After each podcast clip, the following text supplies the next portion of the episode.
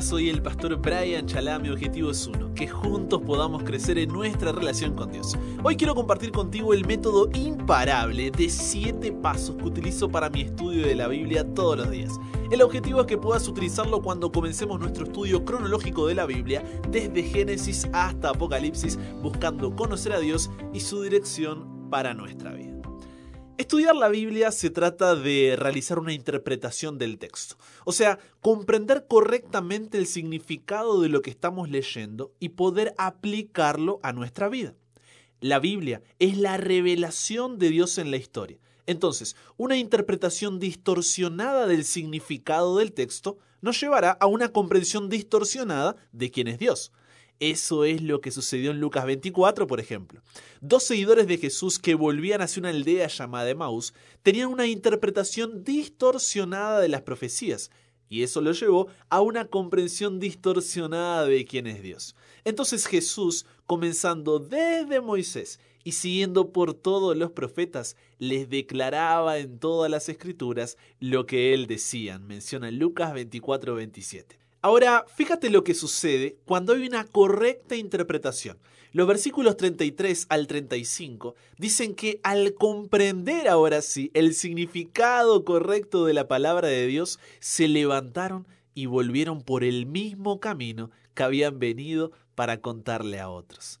Eso eso es lo que sucede cuando tenemos una correcta interpretación del texto bíblico. Nuestro corazón arde al igual que ardía el de esos dos seguidores, según Lucas 24:32. La pregunta es, ¿cómo lograr eso? Con una correcta interpretación que nos lleve a una correcta revelación de Dios. Para eso comencemos por los cuatro principios de interpretación. Utilizaremos un enfoque histórico bíblico, también conocido como método histórico gramatical, gramatical histórico o bíblico gramatical. Es importante aclarar para evitar confusión, que no es lo mismo que el método histórico crítico. Ahora, el enfoque histórico bíblico, para que nos quede claro, podemos definirlo a través de cuatro principios. El primer principio es la autoridad de la Biblia. Solamente la Biblia es el criterio final y más elevado de la verdad. Como dice Isaías 8:20, a la ley y al testimonio. Si no dijeren conforme a esto, es porque no les ha amanecido. O en otras palabras, busquen las instrucciones y las enseñanzas de Dios. Quienes contradicen su palabra están en completa oscuridad. A la hora de interpretar la Biblia tenemos que rechazar todo principio impuesto sobre la Biblia desde el exterior que no respete el testimonio que da de sí misma. ¿Qué quieres decir con esto, Brian? Que todo principio que venga de la filosofía, la psicología, la sociología, la tradición o la ciencia, aunque éstas tienen su lugar en la vida humana, no pueden controlar nuestra comprensión del texto, ni siquiera principios impuestos por organizaciones o líderes. ¿Por qué? Porque si no, nos colocaremos nosotros en posición de juzgar a la Biblia en lugar de permitir que la Biblia nos juzgue a nosotros. Por eso aquí en este principio está la autoridad y la suficiencia a la vez de la Biblia, ¿no? Entonces, intentaremos justificar pensamientos y acciones propios utilizando la Biblia para decir algo que no dice. O diremos que el texto bíblico necesita ser cambiado, adaptado o actualizado para que se alinee con nuestras propias filosofías, ideas e ideologías, llevándonos a una interpretación distorsionada de la Biblia y por ende a una revelación distorsionada de Dios. Solamente la Biblia debe ser el criterio final y más elevado de la verdad, la norma de carácter y la prueba de toda experiencia y pensamiento. El segundo principio es la totalidad de la Biblia. La Biblia es la palabra escrita de Dios en su conjunto, no por partes, como dice 2 de Timoteo 3:16. Toda la escritura es inspirada por Dios y es útil para enseñarnos lo que es verdad y para hacernos ver lo que está mal en nuestra vida nos corrige cuando estamos equivocados y nos enseña a hacer lo correcto. Entonces, sería un error usar un texto fuera de contexto solo para tener un pretexto. La Biblia es un todo y es así como se debe estudiar, preguntándonos qué dice toda la palabra de Dios al respecto de este X tema. No buscar versículos que apoyen lo que yo creo sin tener en cuenta el contexto. El tercer principio es la armonía de la Biblia. Aunque la Biblia fue escrita por más de 40 hombres y mujeres en un periodo de más de 1500 años, tiene una unidad completa. desde Génesis hasta Apocalipsis, no se contradice. Eso hace que se explique a sí misma. Los textos claros siempre nos ayudarán a comprender los textos más difíciles. Por eso Juan 5:39 nos da el principio de escudriñar las escrituras, no solo leerlas. No se trata de algo superficial. Escudriñar significa examinar algo con mucha atención, tratando de averiguar las interioridades o los detalles menos manifiestos. Y es así como debemos tratar nuestro estudio de la Biblia. Al final estamos conociendo al Dios del universo. Eso va a requerir un poco más que leer una frase motivacional, un devocional por cumplir, que te llegue el versículo diario como notificación o ir esporádicamente a buscar un versículo para lograr algo que quieres. El cuarto principio es las cosas espirituales deben comprenderse espiritualmente, dice 1 Corintios 2, 11 al 14.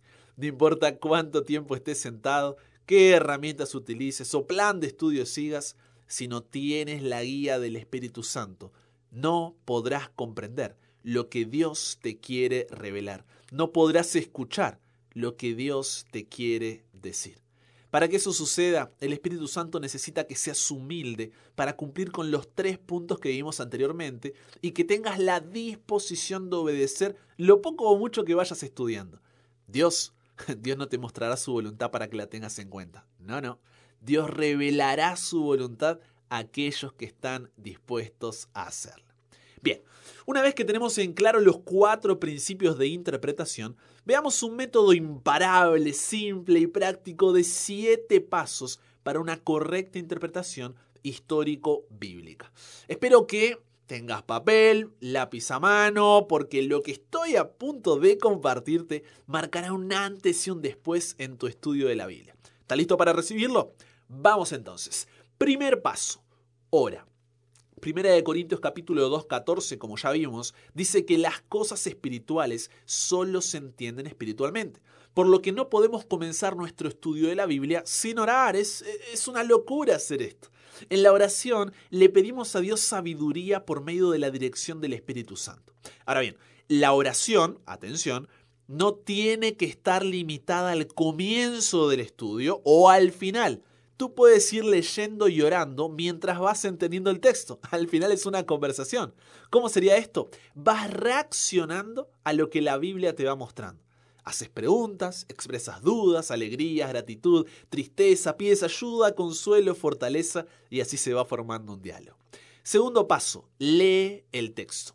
En Apocalipsis capítulo 1, versículo 3, dice que los lectores del libro son bienaventurados, felices, dichosos. En Lucas 4, 16 al 19 Jesús lee las escrituras antes de comenzar a interpretarlas y aplicarlas luego en los versículos 21 al 27. Entonces, para familiarizarnos con el texto, es importante que lo leamos atenta y repetidas veces preferiblemente en su contexto, o sea, la parte que viene antes y la que viene después y así no confundirnos. Ya te voy a contar un poco más sobre esto más adelante. Pero también memorizar parte de lo que leemos puede ser muy útil. La repetición que exige la memorización hace que el párrafo cobre vida y te ayuda a comprender cosas que no quedan claras con una sola lectura. Tercer paso, usa la mejor lectura posible. Obviamente a todos nos encantaría poder tener los escritos originales y poder leerlos en los idiomas originales. Pero a pesar de que se han descubierto miles de manuscritos bíblicos, manuscritos son textos escritos a mano, no tenemos los originales, como sucede con la mayoría de las obras antiguas.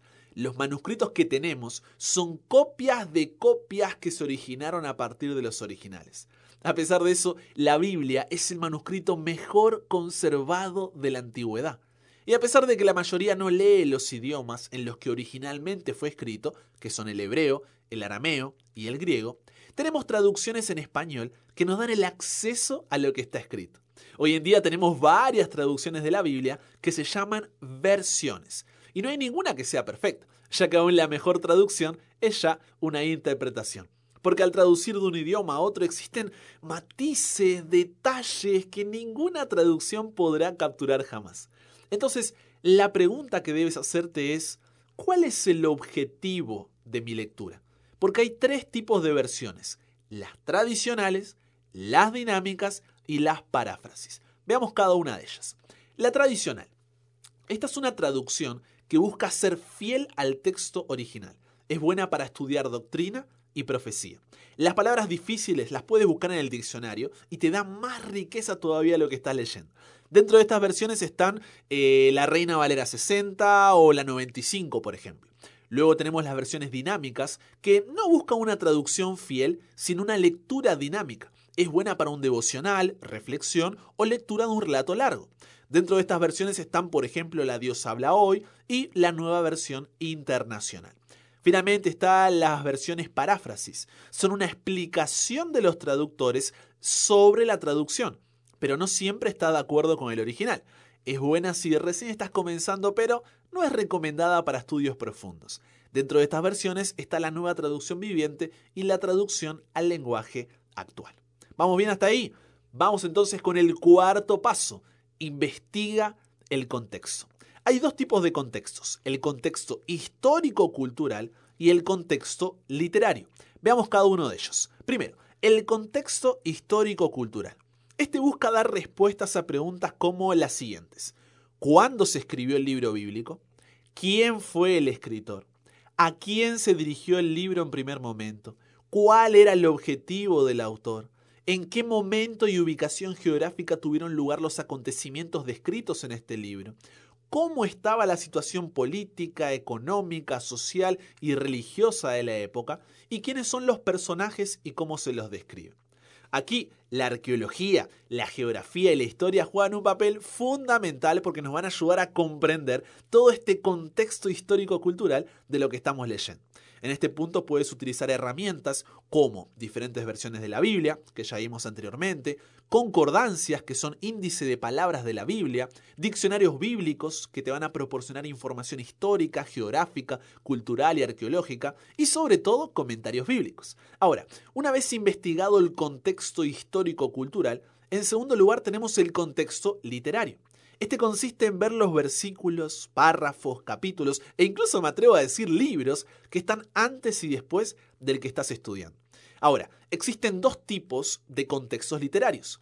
El contexto literario global y el contexto literario inmediato. ¿Cuál es la diferencia entre ambos, Brian? Veamos. El contexto literario global busca ubicar el tema principal del autor en el libro que estoy leyendo. Por ejemplo, el libro de Gálatas tiene como tema la justificación por la fe. La carta a los Efesios remarca la naturaleza de la iglesia, mientras que Primera de Pedro se centra más en el sufrimiento.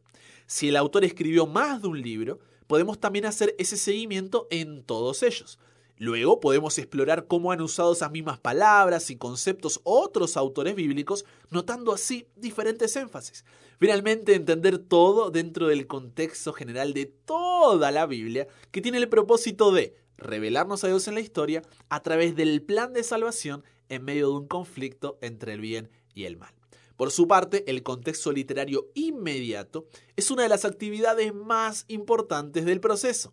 La pregunta que busca resolver es cómo se relaciona este texto con lo que va atrás y con lo que va delante.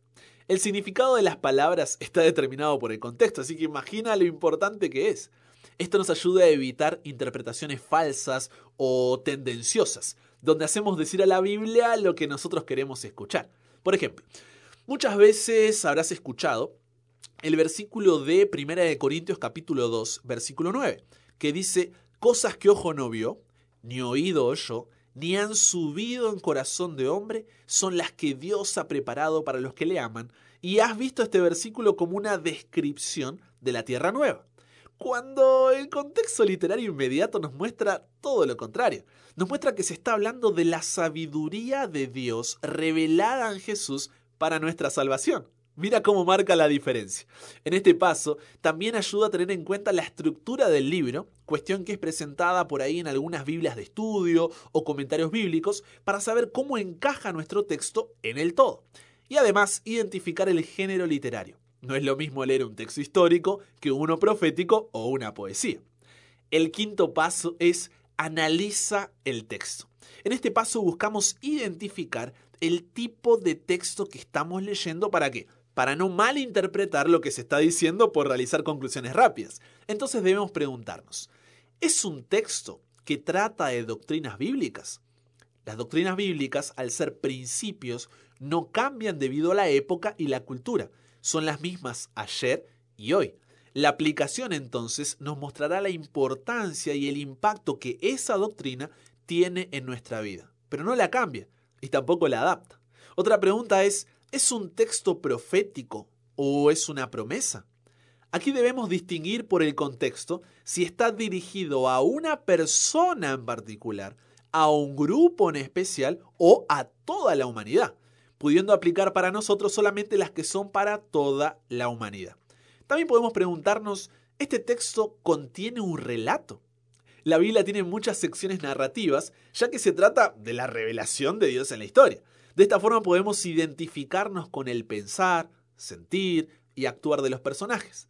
Aquí es importante diferenciar entre cuando la Biblia está describiendo una situación y cuando está mandando un principio. Por ejemplo, en la Biblia encontramos hombres que se casaron con varias mujeres. Eso no significa que Dios esté a favor de la poligamia, solo está describiendo lo que sucede en la historia. Esto podremos saberlo por los pasos previos realizados. Otra pregunta, ¿este texto es un proverbio? Porque si es así, su significado va a ser evidente y tendrá sentido, porque su aplicación no será muy diferente de lo que dice. Describe principios independientes de la época y la cultura. Finalmente podemos preguntarnos si este texto contiene órdenes. Aquí lo que harás es buscar diferenciar si los mandatos que lees son permanentes o limitados, o sea, si continúan siendo válidos. ¿Cómo saber eso? El contexto de la propia Biblia te va a ayudar a comprenderlo. Por ejemplo, las leyes de sacrificios y ceremonias que señalaban a Jesús se cumplieron con su muerte en la cruz. Por eso ya no hacemos más sacrificios y no tenemos esas ceremonias. Por otra parte, en el Sermón del Monte Jesús señala que el matrimonio es un principio que no cambia. El sexto paso de este método de estudio de la Biblia es aplica el texto. A lo largo de la historia, la humanidad comparte experiencias similares, una constitución psicológica similar, e incluso algunos valores morales en común. Como todos compartimos la historia de salvación y estamos dentro de la misma, a la hora de aplicar el texto hay dos preguntas que te debes realizar. Primero, ¿qué entendieron las personas que leyeron o escucharon esta palabra en primer lugar? Y a partir de ahí, ¿cómo eso se relaciona conmigo en el presente? Es ahí cuando debes buscar, con lo leído, responder a preguntas como ¿Qué dice este texto sobre cómo es Dios? ¿Qué dice este texto sobre cómo soy yo? ¿Qué dice este texto sobre la relación entre Dios y yo? ¿Qué cosas necesito creer o dejar de creer? ¿Cómo se relacionan las respuestas anteriores con mi pasado, mi presente, mi futuro o el de mi prójimo? Ya que aplicar un texto no solamente es para ti, sino también para poder ayudar a otro. ¿Y en qué área de mi vida estoy siendo desafiado a crecer? Puede ser en actitud y obediencia hacia Dios, actitud hacia ti mismo, situaciones y relaciones en la vida de la familia, actitud hacia compañeros de trabajo o clase, enseñanzas, prácticas y relaciones con tu iglesia, trabajo y o universidad, cuestiones nacionales, políticas, sociológicas o económicas. O sea, hay muchas áreas y es bueno identificarlas. También, ¿qué actitud necesito cambiar como resultado de este estudio? ¿Cómo voy a hacerlo? Haz allí un plan con objetivos a corto y largo plazo, estableciendo los diferentes pasos a seguir, pero sobre todo pide la dirección del Espíritu Santo en oración. Eso es clave. Resume luego lo aprendido en una frase o pensamiento y pídele a Dios que te dé oportunidades y te permita reconocerlas para compartir lo aprendido. Obviamente, no debes responder todas estas preguntas. Ya me imagino como que todo eso. No, no debes responder todas esas preguntas en una hoja cada vez que estudias tu Biblia. Tampoco las que vimos en puntos anteriores. Solamente te las comparto para que facilite tu comprensión de texto. Una recomendación sería que tengas un cuaderno de anotaciones. Escribir te va a ayudar a ver lo que muchas veces no ves, ordenar tus pensamientos, relacionar ideas, recordar momentos y fijar aprendizajes. Es así como llegamos al séptimo y último paso de este método imparable. Comparte lo aprendido. Ay, ay, muchos cometen el error de pensar que el estudio de la Biblia finaliza en la aplicación del mismo cuando mm, no es así. Somos llamados a ser ríos, no estanques. ¿Cuál es la diferencia entre ambos, Brian? Mira, un estanque recibe agua, pero esta queda depositada en él.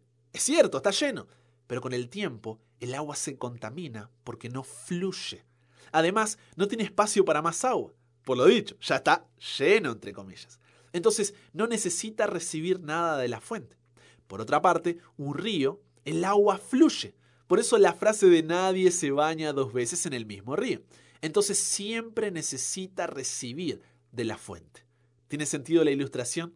Si tú no compartes, por un momento te sentirás, comillas, lleno espiritualmente, pero te terminarás contaminando porque lo que aprendiste no fluye a través de ti hacia otros.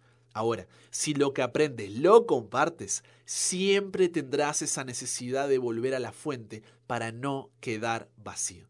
Simplemente comparte de forma natural cómo era tu vida antes de la verdad aprendida, cómo aprendiste esa verdad y cómo es tu vida luego de aplicar esa verdad como yo lo estoy haciendo en este momento contigo. Repasamos entonces los siete pasos. Primero, ora. Segundo, lee el texto. Tercero, usa la mejor lectura posible. Cuarto, investiga el contexto. Quinto, analiza el texto. Sexto, aplica el texto. Y séptimo, comparte lo aprendido. Lo sé, al comienzo puede parecer abrumador, pero cuando no tienes la costumbre de hacer un estudio de la Biblia, esto va a pasar. Cuando empiezas siempre será más difícil, pero Conforme vayas avanzando, será cada vez más natural y lo vas a empezar a disfrutar. Puede parecer mucho, pero luego vas encontrando la respuesta cada vez más fácil, porque tu mente se fue acostumbrando. Es como ir al gimnasio.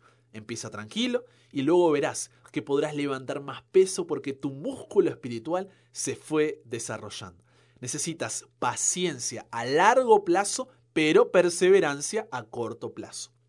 Más adelante ya sabrás sobre el libro, el autor, el contexto, la comprensión del versículo será mucho más fluida que cuando tienes que plantar todas las bases. O si, por ejemplo, estás estudiando un libro completo de la Biblia, solamente el primer día estarás viendo el contexto global del libro. No necesitas hacerlo cada vez que lees un capítulo porque ya lo sabes. La clave es empezar. Y luego lo disfrutarás de una forma que ni te cuento y al igual que el salmista David dirás, si tu ley no hubiese sido mi delicia, ya en mi aflicción hubiera perecido. En el próximo episodio de Introducción a la Biblia hablaremos sobre los cinco obstáculos de tu estudio de la Biblia. Te adelanto, orgullo, autoengaño, duda, distancia y desobediencia. Al conocer cada uno de ellos será como mirar en un espejo y poder reconocer lo que debes limpiar. Espero que tomes nota de lo que fue el episodio de hoy para que nunca pares de aprender y nunca pares de crecer. ¿Por qué? Porque hasta el cielo no paramos.